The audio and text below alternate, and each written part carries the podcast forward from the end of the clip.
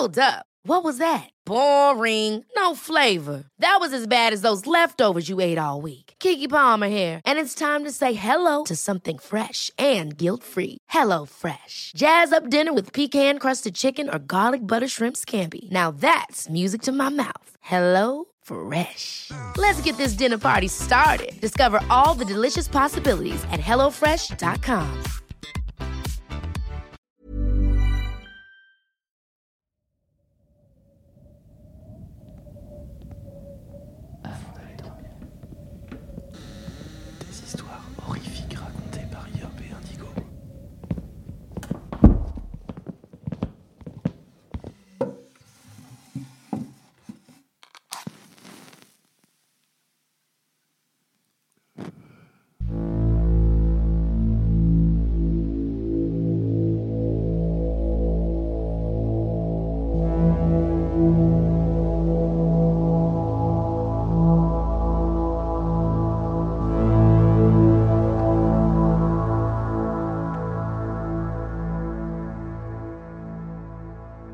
Installez-vous confortablement au fond de votre lit, remontez la couette jusqu'au menton et fermez les yeux.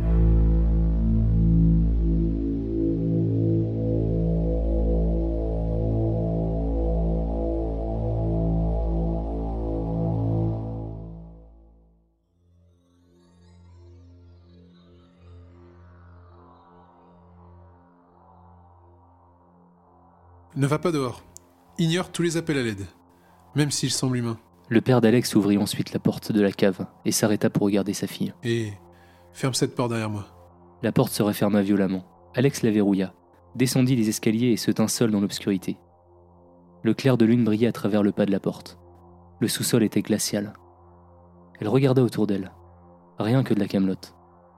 Des jouets de son enfance, des meubles cassés que son père avait refusé de jeter, des piles de livres et des journaux et certaines vieilles possessions de ses grands-parents. Elle fouilla dans les parages et trouva le fauteuil inclinable de son grand-père. Bon, au moins, j'ai un endroit où m'asseoir, pensa-t-elle. Alex retira le vieux vélo qui gênait le passage et poussa la chaise vers le milieu de la pièce. Elle fouilla ensuite un sac qui avait appartenu à sa grand-mère. À l'intérieur se trouvait une collection de figurines en porcelaine, des aiguilles à tricoter et un miroir de poche. Alex le ramassa, essuya de la saleté et regarda son reflet. Derrière son épaule droite, elle aperçut une couverture et des coussins cachés sous un vieil album photo. Il ne sentait pas bon et était couvert de poussière, comme tous les objets ici. Mais c'était mieux que de rester assis dans le froid. Elle s'assit sur le fauteuil, enroula la couverture autour d'elle et essaya de dormir. Alex fut réveillé par quelque chose qui frappait contre la porte. Elle remonta sa couverture jusqu'au menton et s'assit, immobile. Les coups s'arrêtèrent. Alors qu'elle commença à se calmer, elle entendit ensuite des petits tapotements. C'est peut-être juste le vent, se dit-elle. Puis un autre coup, beaucoup plus fort que le premier. Il y avait maintenant un nœud au creux de l'estomac d'Alex. Elle essayait encore et encore de se rassurer en se raccrochant à l'idée que c'était le vent, mais la peur finit par prendre le dessus, et elle se cacha derrière un meuble dans un coin de la pièce. Les yeux d'Alex s'écarquillèrent. Elle se cacha encore plus derrière le placard. Bonjour Est-ce qu'il y a quelqu'un? S'il vous, pla- s'il vous plaît J'ai vraiment besoin d'un endroit où me cacher La voix était faible. Alex pouvait à peine l'entendre. Puis les coups sur la porte retentirent encore de plus belle. S'il vous plaît Si quelqu'un est ici, j'ai besoin d'aide. L'esprit d'Alex cogitait. Qui est cette personne? Pourquoi a-t-elle besoin d'aide? Est-ce que je dois la laisser rentrer? Les avertissements de son père résonnaient dans son esprit. Même s'il semble humain, qu'est-ce qu'il voulait dire par là? Alex remarqua que le clair de lune brillait toujours à travers le pas de la porte. Peut-être que si je me rapprochais suffisamment, je pourrais voir qui c'est, pensa-t-elle. Elle marcha lentement au milieu de la pièce, devant la chaise et vers les escaliers. Alex était tellement concentré sur la porte qu'elle trébucha sur une pile de livres et s'écrasa au sol, renversant le vélo et une pile de journaux. Bonjour Est-ce qu'il y a quelqu'un? J'entends quelqu'un bouger à l'intérieur. S'il vous plaît, vous devez me laisser entrer. La voix était beaucoup plus claire maintenant, mais elle avait quelque chose de particulier. Elle semblait froide et sans émotion, ni homme ni femme, ni jeune ni vieille. Alex se déplaça au bas des escaliers et a finalement rassemblé son courage pour parler. Bonjour? S'il te plaît Oui, bonjour Tu dois m'aider.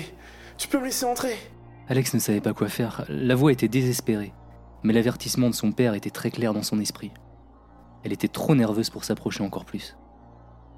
Oui, je, je suis là, mais je vais pas vous ouvrir la porte. Quoi, mais. Mais pourquoi? Il y a quelque chose d'horrible qui rôde dehors. Si tu me laisses pas entrer, il va me rattraper.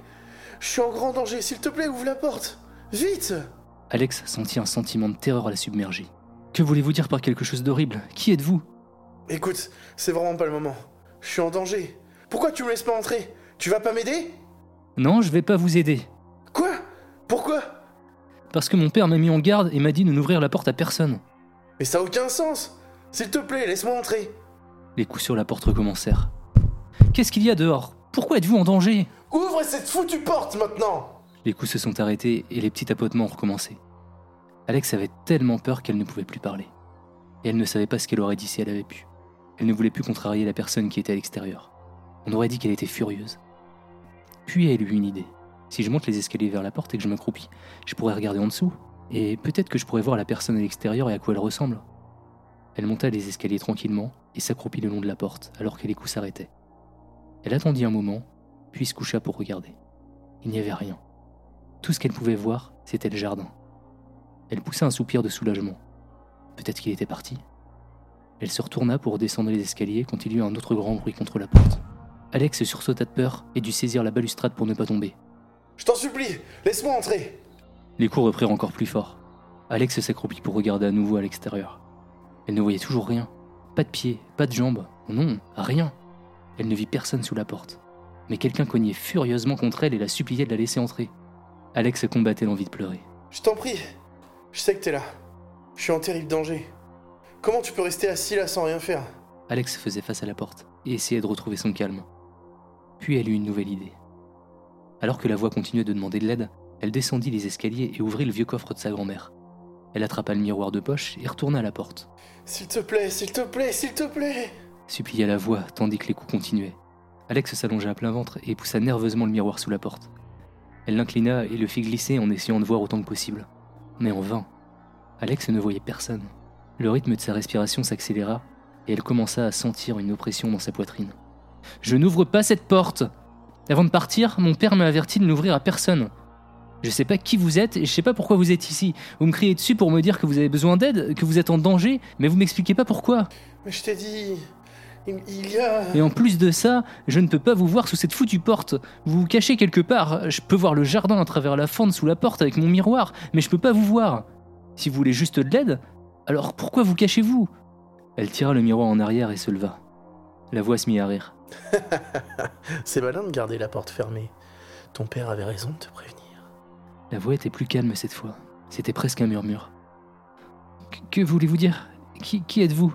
Je ne mentais pas auparavant. Il y a bien quelque chose d'horrible dehors. Vous êtes juste un psychopathe qui essaye de me faire peur. Oh, vraiment? Repose ton miroir et regarde de nouveau. À contre-coeur, Alex s'accroupit et regarda à nouveau à travers la fente. Rien. Sa main tremblait. Vous vous cachez toujours Pourquoi vous Plus près. dit doucement la voix. Alex s'allongea tout près de la porte, s'efforçant de voir autant qu'elle le pouvait dans le miroir. Elle pouvait à peine garder son emprise. Tu y es presque. S'arrêtant un instant, Alex prit une profonde inspiration et pressa sa tête le plus près possible de la porte. Puis, sonnant comme si elle n'était qu'à quelques centimètres devant elle, la voix chuchota. Bonjour. Alex hurla de peur alors que le miroir lui avait été arraché des mains. La voix se mit à rire, et les coups sur la porte reprirent. Plus vite, et avec plus de force que jamais. Alex redescendit les escaliers. Elle s'accroupit derrière la chaise, fixa la porte et fondit en larmes. Les coups se faisaient de plus en plus forts. On aurait dit que la porte de la cave pouvait se briser à tout moment. Mais qui êtes-vous? Les coups s'arrêtèrent. Quelle différence ça fait? Tu sais que je suis ici, et tu sais aussi que tu ne me laisseras pas entrer. La voix semblait amusée. Dis-moi ce que tu es. Ce serait beaucoup plus facile pour moi de te montrer. Pourquoi ne pas ouvrir la porte et je pourrais... Non, dis-moi ce que t'es. Dis-moi pourquoi je ne peux pas te voir. La voix rit et recommença à frapper la porte. Alex était de nouveau derrière le placard. Elle avait tiré la couverture sur sa tête et s'était couvert les oreilles avec ses mains. Elle se balançait d'avant en arrière jusqu'à ce qu'elle soit assez calme pour s'allonger. Les grands coups devenaient de plus en plus faibles, puis se sont arrêtés complètement. Alex resta immobile pendant ce qui semblait être dix minutes, peut-être des heures, en silence, ne sachant pas très bien s'il était éveillé ou endormi. Il y eut un autre coup à la porte, moins violent qu'avant. Alex? Alex, tu es là? C'était la voix de son père. Elle glissa sa tête hors de l'armoire, regarda la porte. Les rayons du soleil avaient remplacé la lumière blanche de la lune. Alex? C'est papa Alex, tu es là? S'il te plaît, dis-moi que tout va bien Elle se releva puis regarda les escaliers. Sous la porte, elle pouvait voir l'ombre de son père debout à l'extérieur. Alex poussa un soupir de soulagement et monta les escaliers. Papa, t'étais où? Il y avait quelque chose dehors qui essayait de me faire ouvrir la porte. Alex chéri, Dieu merci, tu es en sécurité. Viens ouvrir la porte, on doit partir d'ici maintenant. Elle ouvrit la serrure et franchit la porte, prête à embrasser son père. Elle poussa un cri de soulagement. Papa, je... Alex regarda autour d'elle avec confusion. Son père n'était pas là. Le jardin était vide. Papa? Papa? Terrorisée, elle rentra le plus rapidement possible dans la cave pour fermer la porte et verrouiller la serrure. Elle redescendit l'escalier et resta debout, tremblante au milieu de la pièce. Elle regarda frénétiquement autour d'elle pour s'assurer qu'elle était bien seule.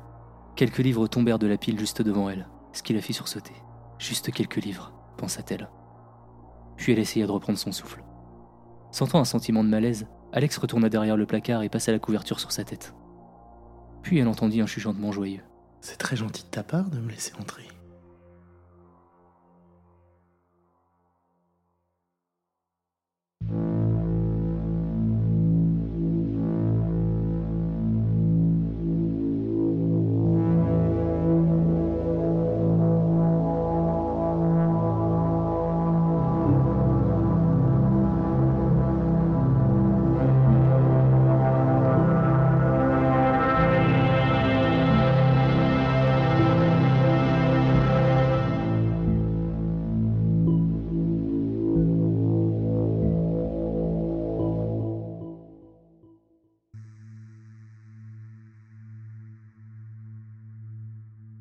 Taper, taper, pincer, taper. Non, non, encore une fois. C'était pas bien. Taper, taper, pincer, taper. Non Taper, taper, pincer, taper. Allez Taper, taper, pincer, taper. Voilà. Quatre essais afin de bien faire les choses. Cela fait partie de mon rituel, que j'exécute plusieurs fois par jour. Chaque fois que j'éprouve ce sentiment, je dois tapoter le haut de mon avant-bras, juste derrière l'articulation du poignet. Deux fois avec ma main droite, faisant une sorte de geste de karaté. Ensuite, je dois pincer étroitement la peau autour de cette même zone sur mon avant-bras avec mon pouce droit et mon index. Après cela, je dois encore taper une main et je suis généralement prêt. Gardez bien en tête que tout cela se réalise en quelques secondes, que je sois au travail, dans un bar bondé ou même en voiture. C'est quelque chose qui doit être fait dès que je ressens ce sentiment mentionné plus tôt. C'est difficile à décrire, mais le sentiment est plus comparable à un picotement et une nausée extrêmement inquiétante qui imprègne tout mon corps.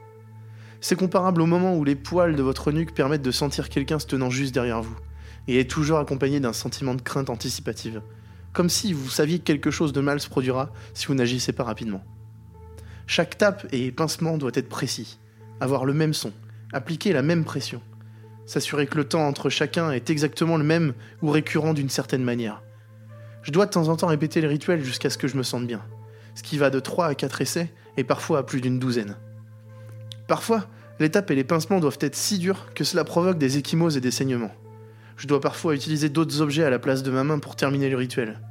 Une fois, j'ai utilisé une télécommande et je l'ai claqué si fort sur mon poignet que je n'ai pas pu le bouger correctement pendant environ une semaine.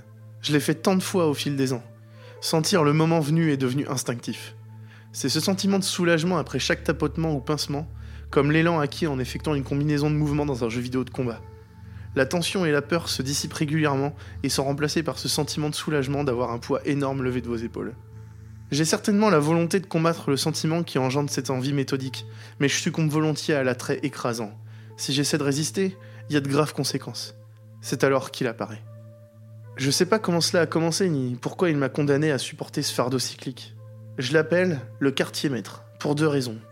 Tout d'abord, du fait que le nombre de coups et de pincements jusqu'à son nombre d'apparitions se produit par unité de 4. Et la première fois que je l'ai vu, c'était ironiquement dans un chantier naval. Il mesure bien plus de 2 mètres de haut et surplombe aisément mon petit mètre 50.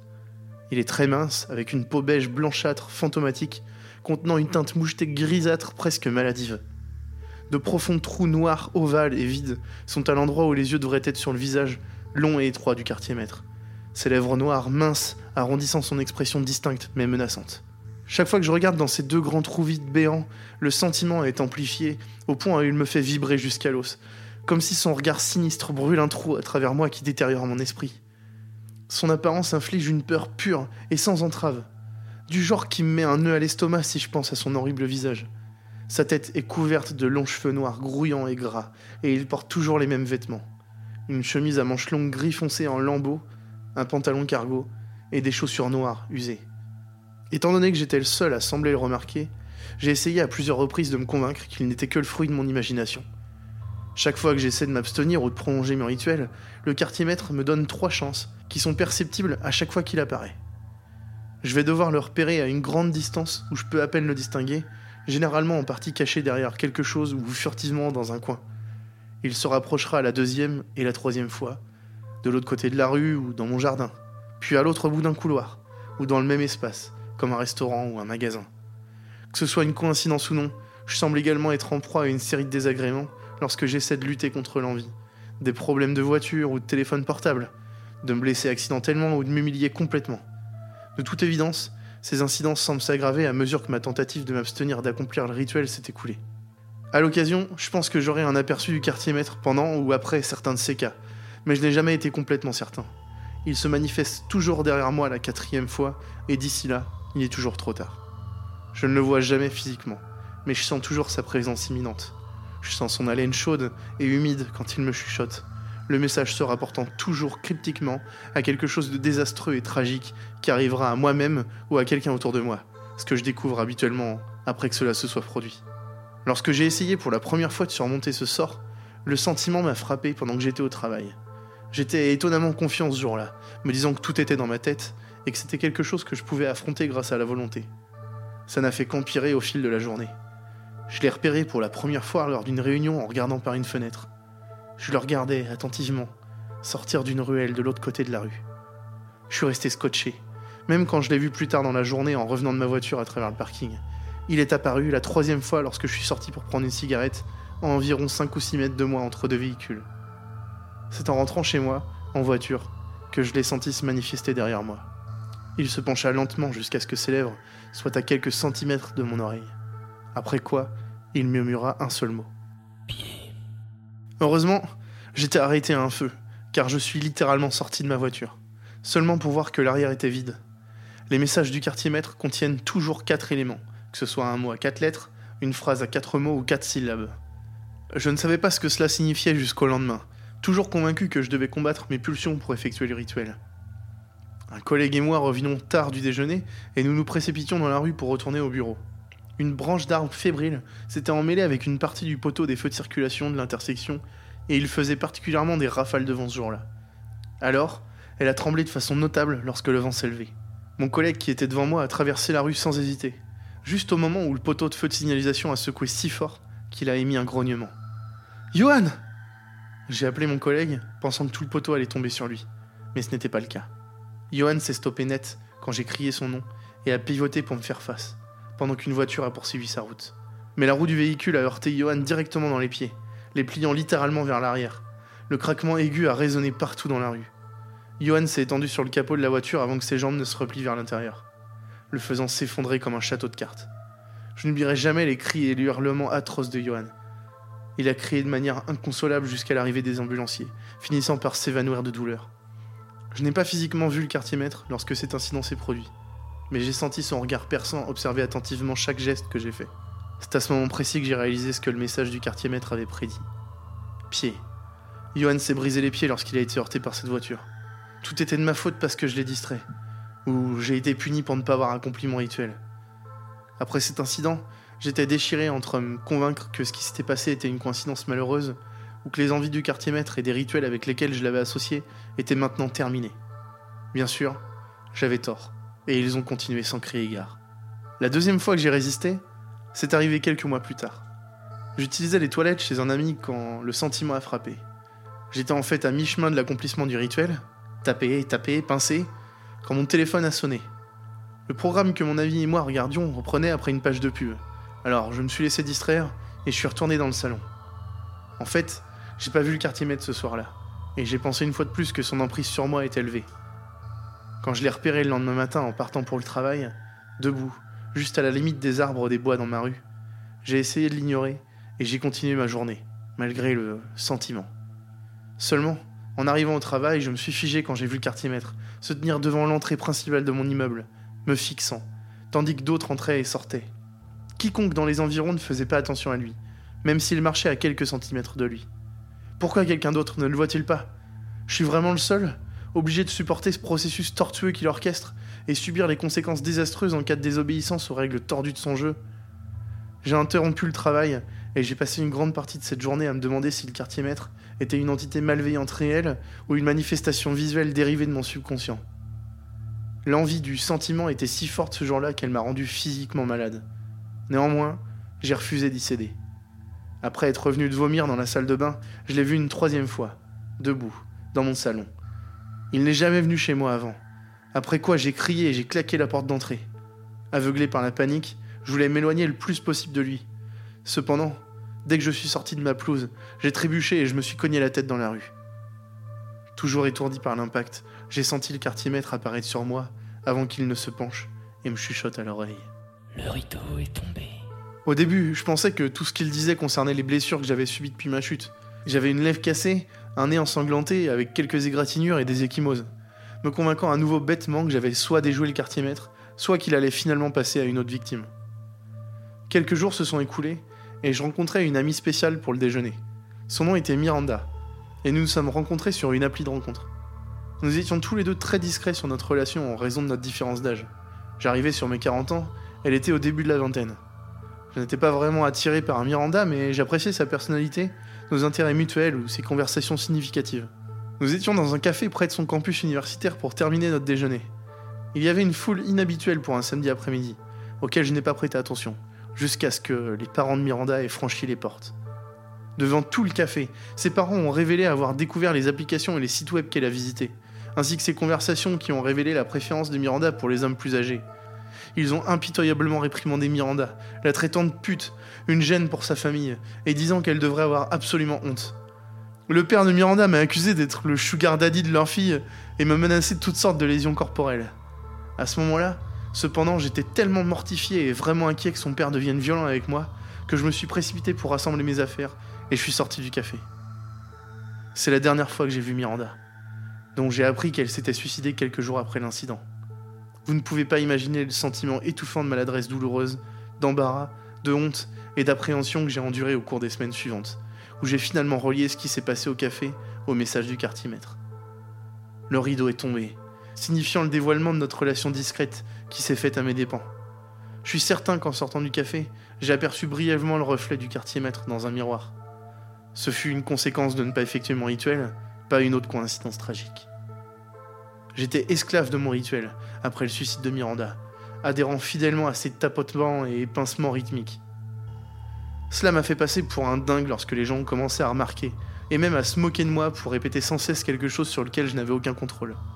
Il était impossible de discuter avec personne. Je suis devenu extrêmement paranoïaque, me retrouvant parfois à faire le rituel même lorsque le sentiment n'était pas évoqué. Je suis devenu très déprimé au point où j'ai quitté mon emploi et j'ai commencé à prendre de la drogue et de l'alcool pour effacer ma douleur.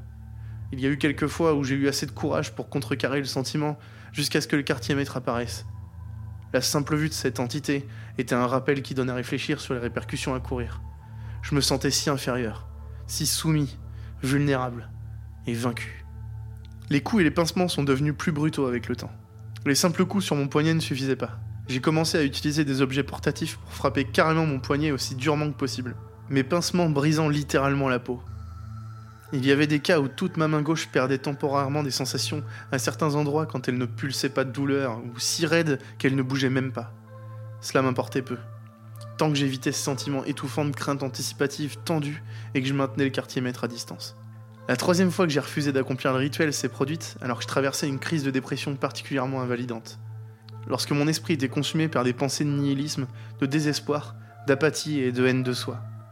Ironiquement, je me suis forcé à sortir de la maison et j'ai loué un appartement en bord de mer pendant quelques jours, juste pour changer de décor, car j'étais resté enfermé dans ma maison pendant des mois. Alors que j'étais assis dans l'un des bars de la ville, j'ai rencontré une femme nommée Sonia, qui éprouvait ses propres difficultés.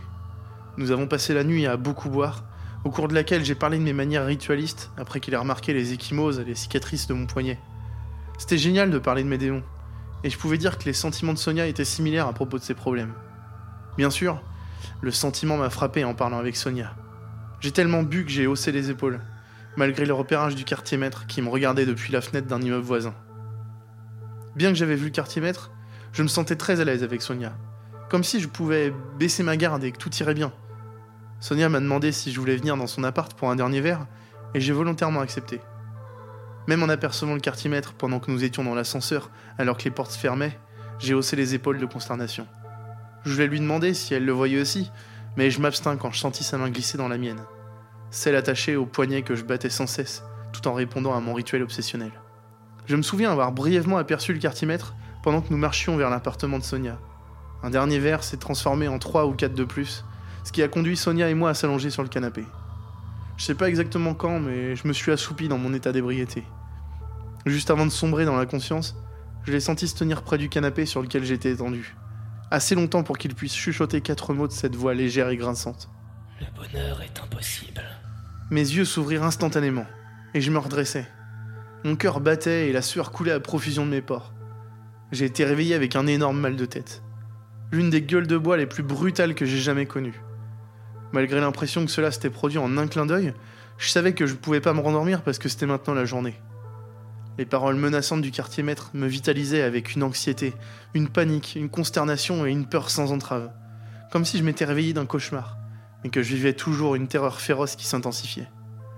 Le sentiment que quelque chose d'horrible est sur le point de se produire a consumé mon esprit alors que je scrutais mon environnement à la recherche de la source de tout ce qui provoquait cette panique alarmante. Une partie de moi voulait faire éruption dans la salle de bain et sauver Sonia de tout sort morbide et calamiteux qui pouvait l'attendre. Entre moi, ne sachant pas exactement de quoi je la sauverais, et à quoi cela ressemblerait en agissant sur une impulsion aussi grave, j'ai pris une autre ligne de conduite. Je marmonnais pour moi-même. Il nous reste encore du temps. Alors que je commençais frénétiquement à accomplir mon rituel, le sentiment me frappant comme une collision frontale avec un smirmorque. Taper, taper, pincer, taper. Non, c'est pas vrai. Il pourrait encore être temps.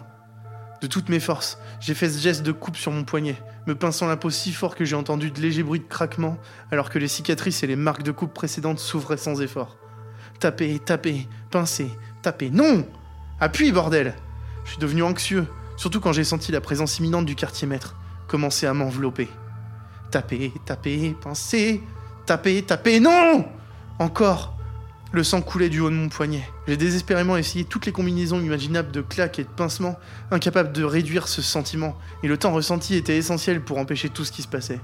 S'il te plaît J'ai plaidé à haute voix en commençant à claquer mon poignet avec la télécommande du téléviseur. Juste cette fois, arrête ça. Pas ici. Pas avec elle. Je promets de ne plus jamais désobéir. Après la télécommande, j'ai essayé d'utiliser mon smartphone. En claquant le haut de mon poignet, avec des pincements entre les deux que je ne ressentais même plus depuis que j'avais probablement tué tous les nerfs de ma peau. Avant de saisir un livre relié et de reprendre mon rituel, j'ai senti l'os se briser à un moment donné.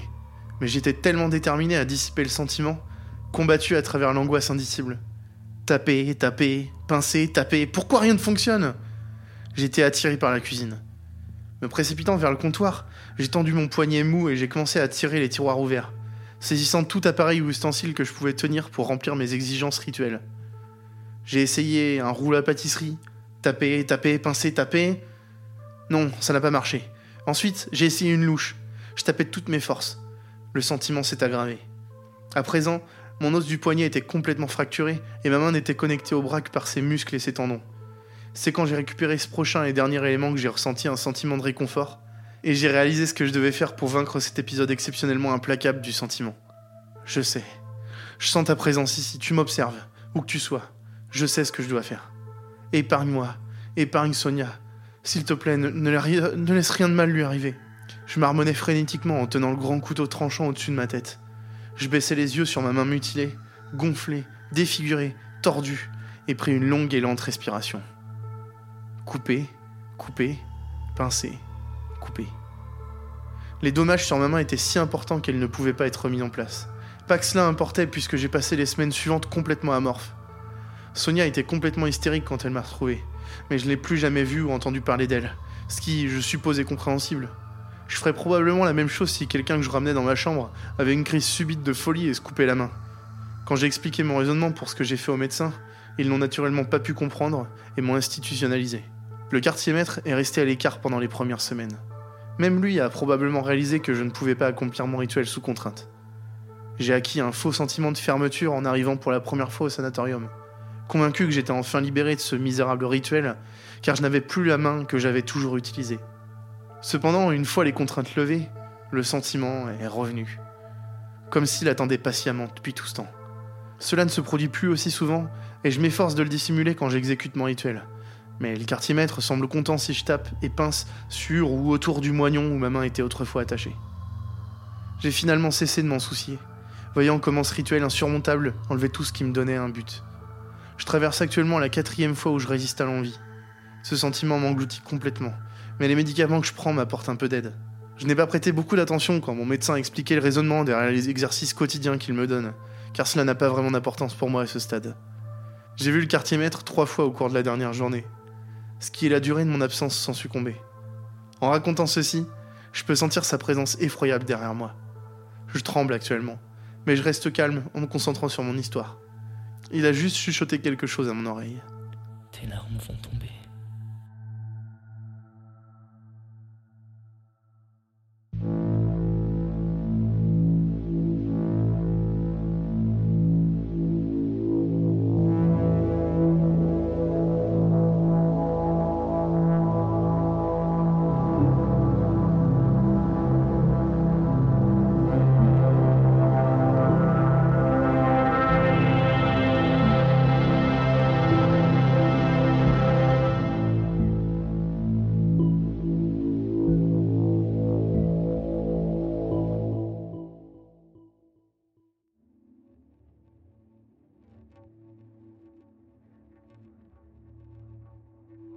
Si vous voyez une pub de la part du site lesfilleschaudesdetarégion.com, appelez immédiatement la police.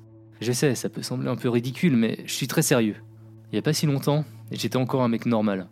J'allais au sport et je traînais avec ma copine Anna. En règle générale, je m'amusais pas mal. Je m'imaginais pas finir, un an plus tard, devant mon ordi, à manger de la junk food pas chère et à gâcher ma vie chaque jour un peu plus. On dit que les séparations changent les gens. Mais Anna, qui était partie pour un autre homme, ça m'avait complètement dévasté. Je me sentais juste l'ombre de l'homme que j'étais avant. La semaine dernière, je surfais sur certains sites et soudain une pub a attrapé mon regard. Elle ressemblait à la fameuse pub Trouve des célibataires dans ta région, avec une femme qui pose sensuellement. Mais je connaissais cette fille, ses cheveux bruns et ondulés, la légère pente de son nez et ses yeux verts étincelants. Son visage était un peu plus mince, mais il n'y avait aucun doute, c'était Anna, ma petite amie, enfin mon ex. Je me suis rappelé que j'ai rigolé de cette ironie. Après une année sans contact, je pouvais la revoir, ici, sur ce qui semblait être une fausse pub. Sans hésiter, j'ai cliqué sur le lien. Une partie de moi était inquiète que quelqu'un l'exploite, mais une autre était juste désespérée. Plutôt que de m'inonder de pop-up, le lien m'a envoyé vers un site qui aurait pu me sembler légitime, s'il n'avait pas été aussi moche. En y repensant, ça aurait dû m'alarmer. L'arrière-plan du site était fait d'une seule nuance de rouge, avec les mots Discute avec des filles chaudes, écrits en gras et noir tout en haut du site. Quant aux filles, leurs photos étaient affichées sous forme de mosaïque. Le truc le plus bizarre à propos de ce site, c'est qu'elles avaient toutes la même pose. Elles souriaient en tenant une feuille avec leur nom dessus. Je me suis pas attardé sur cette pensée et j'ai immédiatement cliqué sur la photo d'Anna lorsque je l'ai vue. J'avais à peine cliqué que le message Anna est entrée dans le chat est apparu. C'était trop rapide, ça pouvait pas être elle. Je vais vous relire notre discussion. Salut, je suis Anna, c'est quoi ton prénom Jason. Enchanté Jason, quoi de neuf? Pas grand chose et toi? Je viens tout juste de me faire un marathon Disney. T'aimes les dessins animés Disney? Mon cœur se mit à battre très vite quand j'ai lu ce message. Anna était une très grande fan des Disney. C'est juste par nostalgie, me disait-elle à chaque fois qu'elle en regardait un, en se blottissant contre moi sur le canapé. La petite sirène est plutôt cool. Oh mon dieu, c'est mon préféré C'était tout ce qu'il fallait pour me confirmer que la Anna du site, c'était bien ma Anna. Elle était du genre à écrire en majuscule et à dire oh mon dieu, et puis surtout, la petite sirène était bien son dessin animé préféré. En y repensant, j'aurais dû être plus prudent. J'espère que tu as aimé le regarder. Pourquoi t'es sur ce site à Anna Je me sentais bien mieux en sachant que je parlais à Anna. Mais je me demandais toujours pourquoi elle était sur un tel site. Quand nous sortions ensemble, elle avait un emploi stable en tant que directrice des ventes. T'es bien là juste pour parler, non? Ne me demande pas ça. J'ai été choqué par ce changement soudain de comportement. Mais étant un idiot déprimé, j'ai laissé couler et j'ai continué à parler d'autres sujets avec elle. Durant les jours suivants, j'ai passé tout mon temps sur le site à discuter avec Anna. Je n'ai jamais réfléchi au fait qu'elle semblait jamais avoir d'autres clients, qu'il n'y avait aucun moyen pour le site web de gagner de l'argent, pas même avec des adhésions ou des publicités. Anna me faisait sentir comme le moi d'il y a un an. Je réalise maintenant comme ça que ça sonne pathétique, mais j'étais de nouveau motivé à reprendre ma vie en main. Après avoir souhaité bonne nuit à Anna l'autre soir, j'ai décidé de regarder nos vieilles photos. Certaines étaient sur Facebook, alors je m'y suis connecté, après des mois d'isolation sociale. Des tonnes de messages de mes amis et de ma famille sont apparus. L'un d'entre eux était de John, le meilleur ami d'Anna, et il m'a fait froid dans le dos. Je sais ce que Anna t'a fait n'était pas correct, mais t'aurais quand même pu aller à l'enterrement. J'ai relu ce message plusieurs fois, ne sachant pas comment le comprendre. J'ai appelé John immédiatement, lui demandant ce qu'il voulait me dire par là. Comment tu pouvais pas savoir? Ça fait des mois qu'il a disparu. Personne sait qui l'a tué, mais son corps a été retrouvé il y a une semaine. Je sentais bien la détresse dans la voix de John. J'ai raccroché pour me précipiter sur le site et sur la Anna avec qui j'avais discuté. Mais Anna était morte. J'ai cliqué sur le lien dans mes favoris et j'ai été accueilli par un message qui me disait que le site n'existait pas. J'ai essayé encore et encore de retrouver le site, mais en vain. J'ai même fait part de mon expérience aux autorités dans l'espoir de faciliter la recherche du meurtrier d'Anna. Mais ils m'ont dit que je délirais. C'est pourquoi je suis là ce soir. Je vous en supplie, si vous voyez une publicité du site lesfilleschaudesdetarégion.com, appelez tout de suite la police. Après tout, Anna n'était pas la seule fille présente sur le site.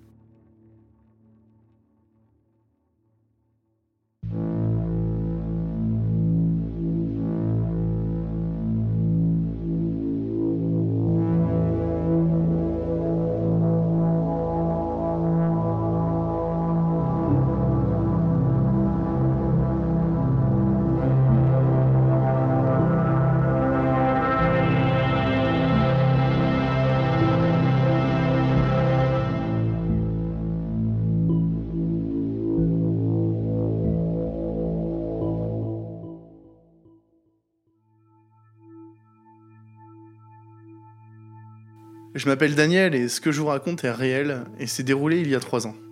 J'étais alors responsable manager dans une épicerie fine à Paris dans le 11e arrondissement.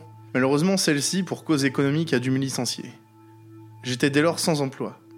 Quelques semaines plus tard, j'ai reçu un appel pour un nouveau boulot dans le même secteur d'activité et mieux payé en plus de ça. Je devais prendre mon poste en septembre et nous étions début juillet. J'avais donc du temps pour moi afin de me préparer pour ce nouveau job. C'est mi-juillet que mon cousin Jonathan m'a contacté pour savoir si un petit boulot m'intéressait. C'était un poste de moniteur dans un centre de vacances pour enfants parisiens. Le centre se situait près de Figeac, dans un ancien moulin à eau, avec une grande surface de champs et d'arbres fruitiers. Je devais juste gérer un petit groupe de 15 enfants, avec l'aide de trois autres moniteurs, Michael et Sarah. Mon cousin est aussi le responsable du site qui bosse là-bas depuis 20 ans. Il accueille des enfants plutôt de bonne famille, car le séjour pour trois semaines n'est pas donné à tout le monde. Le boulot était assez simple faire prendre le petit-déj aux enfants, organiser des jeux sur place et des balades. Faire des visites touristiques ou gastronomiques, le gouffre de Padirac est sensationnel et Rocamadour vertigineuse. Pas besoin d'être assermenté pour gérer ce petit groupe d'enfants. C'était la deuxième année pour mon cousin et il en était toujours aussi content. Nous voilà donc partis en train par la gare de Lyon. Après 6 heures de train et 20 minutes de voiture, nous voici arrivés sur place. L'accueil fut très bon et Pierre, le gérant du centre, était très content des moniteurs de cette année. Nous avons passé une superbe soirée autour d'un bon repas, arrosé de délicieux coteaux du Layon. Deux jours plus tard, les enfants sont arrivés par car, et c'est dans une ambiance décontractée que la première journée s'est terminée. Après une semaine au centre, tout était au top, et les enfants tellement agréables. Pierre était très content de notre boulot, et espérait déjà nous revoir l'année prochaine. C'est la deuxième semaine que ça s'est passé. Comme tous les soirs, Michael, Sarah, Jonathan et moi préparions la journée du lendemain pendant le dîner. Michael et Sarah étant en couple, on avait encore droit ce soir-là à leur éternel bécotage journalier. Le repas terminé, les enfants vinrent nous trouver pour savoir s'ils pouvaient tous dormir dehors juste pour cette nuit. Le centre possédait des tentes de place et un barnum dans lequel on pouvait tous se retrouver. En juillet, le soir arrive vers 22h, et du coup nous avions le temps de nous occuper des tentes avant la nuit. Une fois les montages terminés, les enfants voulurent se raconter des histoires d'horreur à l'intérieur du barnum. Ça nous a fait rire, alors nous avons accepté. Des quatre moniteurs présents, j'étais le seul à adorer les films d'horreur. Mon cousin Jonathan, lui, vouait un culte à Jean-Claude Van Damme. Après réflexion, je décidai de raconter aux enfants l'histoire d'un groupe de jeunes scouts dans un bus parti en balade. Tous les enfants étaient concentrés sur l'histoire et un calme de dingue régnait dans le barnum.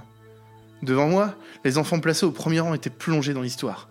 Même cet enfant dont je me rappelais plus le prénom et qui me fixait avec un sourire qui, au bout de 15 minutes d'histoire, a commencé à devenir un peu gênant. Il faut dire que nous avions chaque moniteur un petit groupe d'enfants à nous occuper et que nous ne connaissions pas parfaitement tous les prénoms des petits qui étaient au centre. J'étais à fond dans mon histoire, où les scouts, après s'être arrêtés sur le bord de la route, entendirent des coups sur le toit du car, commis par un serial killer qui avait coupé la tête d'un autostoppeur. Après la révélation du mystère de mon histoire, tous les enfants étaient pétrifiés de peur. Tous, à part l'enfant qui me fixait avec son sourire toujours présent sur son petit visage potelé. Je l'ai à mon tour fixé dans les yeux, Et je me suis rappelé de lui lors de la première semaine au centre. C'était lui qui ne se baignait pas dans la pataugeoire fabriquée par les enfants. Lui encore qui restait à l'écart, à l'ombre, lors des matchs de football l'après-midi. Le plus étrange, c'est que je ne me rappelais pas de son prénom. Pierre entra dans le barnum, et comme à son habitude, il fit le comptage des enfants pour vérifier que tout le monde était bien là. Nous devions d'ailleurs tous le faire, tous les jours et à chaque nouvelle activité au centre. Pierre dut s'y reprendre à trois fois avant de me faire un signe de la tête pour me dire, sans alerter les autres, de venir le rejoindre devant l'entrée du barnum. Ce que je fis. Il me demanda alors de compter les enfants avec lui. Dans mon subconscient, il y avait comme au début des vacances au centre, 15 enfants. Mais là, j'en comptais 16. Je me suis tourné vers Pierre qui, sans rien dire, me fit un hochement de la tête.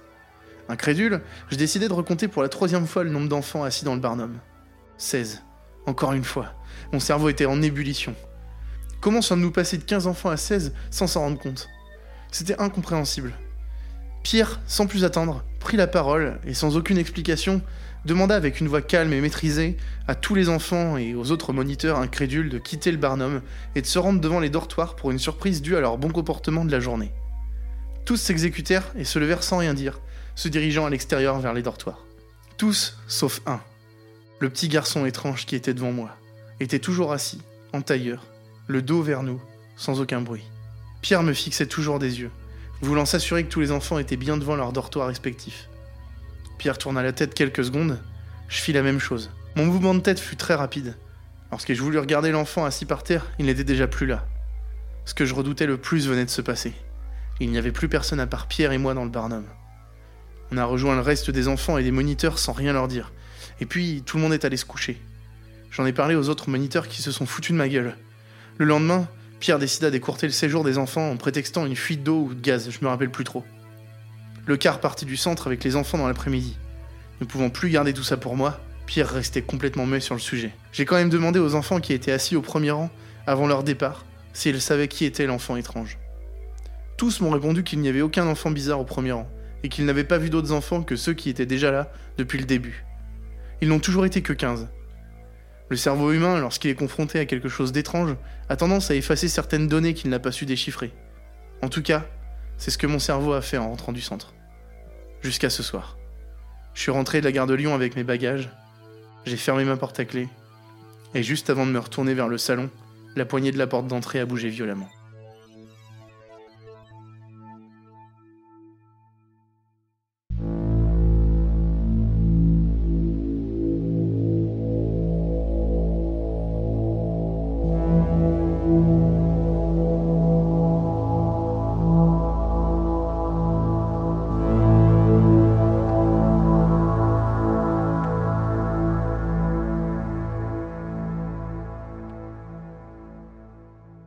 Bonsoir. Bonsoir. Encore un épisode qui se termine. Merci à tous de l'avoir écouté jusqu'au bout. On voudrait commencer par remercier les auteurs euh, qui euh, ont accepté de faire partie de cet épisode. Donc euh, on a mis tous les liens vers leurs histoires si vous voulez les lire euh, dans leur titre original. Et on voudrait d'ailleurs remercier en particulier euh, du coup Daniel, Daniel, ouais, qui nous a envoyé l'histoire sur la colonie de vacances. c'est exactement ça. En fait, il nous a envoyé un petit mail sur hello at, avant d'aller dormir.fr en nous disant voilà, euh, j'ai écrit une petite histoire pour vous, euh, si ça vous dit de la lire. Effectivement, l'histoire était cool, on s'est dit bah allez. Et voilà, l'histoire sur la colonie de vacances avec le petit enfant un peu chelou. euh. Ah ouais, ça fait toujours son petit effet, une colonie de vacances. Et euh, on en parlait ensemble, et, et c'est vrai que on est habitué euh, dans les films ou des choses comme ça de, de voir les, les gens compter les enfants, Ouais, ouais. mais t'en as jamais un de plus, hein. c'est toujours un de moins d'habitude. Alors j'ai fait, j'ai été mono hein, quand j'étais ado. c'est vrai? Ouais, j'ai fait dans une colonie de vacances. Ouais. Ouais. Et euh, non, en général, t'en perds pas. Enfin, en fait, tu pries tous les jours pour pas en perdre, quoi, clairement. Ouais, mais, mais du coup, tu les comptais chaque jour? Ouais, tout le Ah, temps. Bah, tu bah, fais que ça en fait. En fait, tu le fais sans y penser, quoi. Tu sais, Mm. Tu montes dans un bus, tu te balades, tu comptes tout le temps, quoi. En fait, Oui, bah tu le fais par euh, défaut, quoi. Tu veux toujours t'assurer de tous les avoir à côté de toi, quoi. c'est ça. Et ben c'est euh, une super histoire, et euh, du coup, ça nous fait très plaisir. On commence à recevoir des, des histoires de- d'auditeurs. C'est trop cool. Donc, euh, si vous en avez, faut pas hésiter euh, à nous en envoyer. On les lit toujours avec plaisir. Carrément. Et du coup, en parlant euh, d'interaction sociale avec nos auditeurs, on a lancé. euh, ouais, ça, c'est la transition, euh, petite transition. On a lancé un numéro de téléphone. On a lancé une ligne officielle avant d'aller dormir. le, le- le numéro sera souvent éteint, je pense, mais vous pouvez laisser un message sur notre répondeur. Ouais. Et... Qu'est-ce qu'on en fera? Bah, peut-être que euh, si vous laissez un petit message cool, c'est pas impossible qu'il soit diffusé dans un prochain épisode avant d'aller dormir. Sait-on jamais. Et vous pourrez entrer dans la légende. C'est ça, donc n'hésitez pas à nous envoyer vos peurs, euh, vos petites euh, histoires. bon, Ouais. hein, parce que je pense Ah que- ouais, racontez-nous une creepypasta sur, sur le messagerie, ce serait trop Ouais, cool. ça, ça pourrait être marrant. Ce sera diffusé euh, si elle est cool.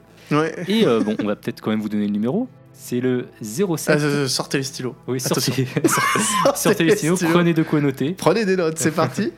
C'est- le 07 49 25 27 90. Oui. Bon, on le mettra dans la description pour Oui, euh, ceux qui n'ont oui. pas de crayon actuellement.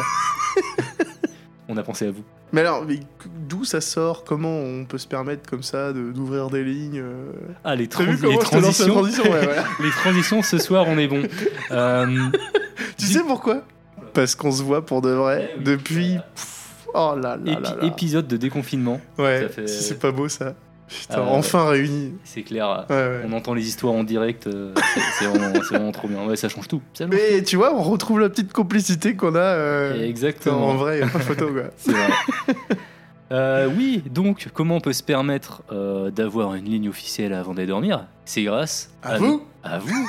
C'est grâce à nos patrons Ouais. parce qu'on a lancé un Patreon le mois dernier. On en a déjà parlé euh, un petit peu. Ouais. C'est quoi un Patreon, Indigo? Tu nous rappelles un petit peu le système?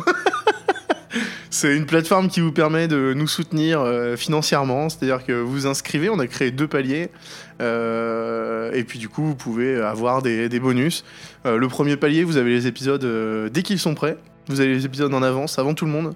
Et puis le deuxième palier, il y a aussi des, des bonus tous les ça. mois. Alors le premier palier c'est 1 euro par mois. Ouais. Donc euh, voilà, ça permet de, de nous soutenir et en plus de recevoir les épisodes à l'avance. Et le deuxième, pour 2 euros par mois, bah, vous avez aussi accès à des histoires supplémentaires. Ouais, c'est ça. Et des petits bonus. Par exemple, on a, pour le dernier épisode, on a fait un petit bêtisier comme ça, en, en plus, euh, en plus des bonus classiques. Ouais, exactement. Donc euh, voilà, c'était marrant. Euh, et de notre côté, ce financement, bah, il va servir à couvrir un petit peu les frais du podcast, comme euh, bah, voilà, la, la petite ligne téléphonique ou même euh, notre, hébergement. Et puis quand même, Quand même, essayer de commencer à rémunérer notre illustratrice, ouais, qui tout nous à fait fait. des illustrations depuis le début et on aimerait bien Ouais, quand qui même. cartonne quoi. voilà, Clairement, grâce à elle, on a une image de ouf et voilà. sur internet quoi. Et puis si on aussi plus tard, on pouvait essayer de proposer des nouvelles choses. Par exemple, je sais pas, des meet-up, des featuring. Allez Ouais, ça pourrait être, ça pourrait être top. Donc voilà, n'hésitez pas, euh, ça se passe sur euh, patreon.com euh, slash haddad. Patreon, ouais. Donc ça prend que quelques minutes. Voilà. Donc bah oui, vous pouvez nous soutenir euh, financièrement, mais pas que en fait. euh, si vous voulez pas nous soutenir fi- financièrement, c'est pas grave. Si vous voulez juste nous écouter, on c'est très bien aussi.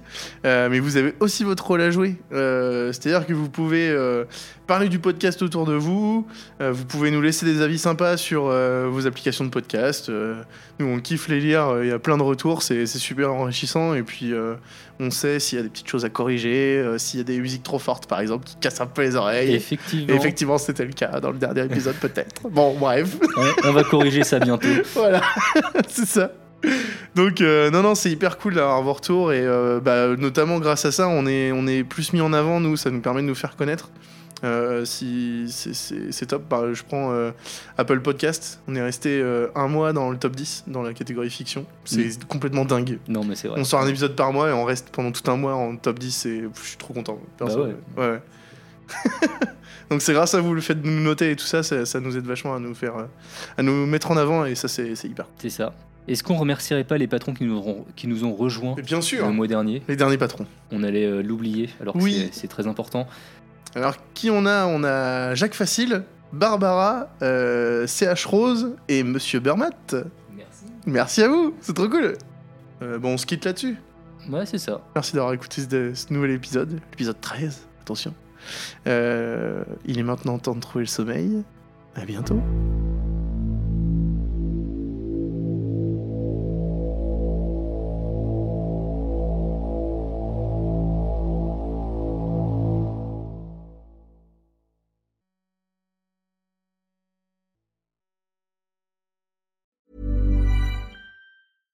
Ever catch yourself eating the same flavorless dinner three days in a row? Dreaming of something better? Well, HelloFresh is your guilt free dream come true, baby. It's me, Kiki Palmer. Let's wake up those taste buds with hot, juicy pecan crusted chicken or garlic butter shrimp scampi. Mm. Hello Fresh. Stop dreaming of all the delicious possibilities and dig in at HelloFresh.com. Let's get this dinner party started.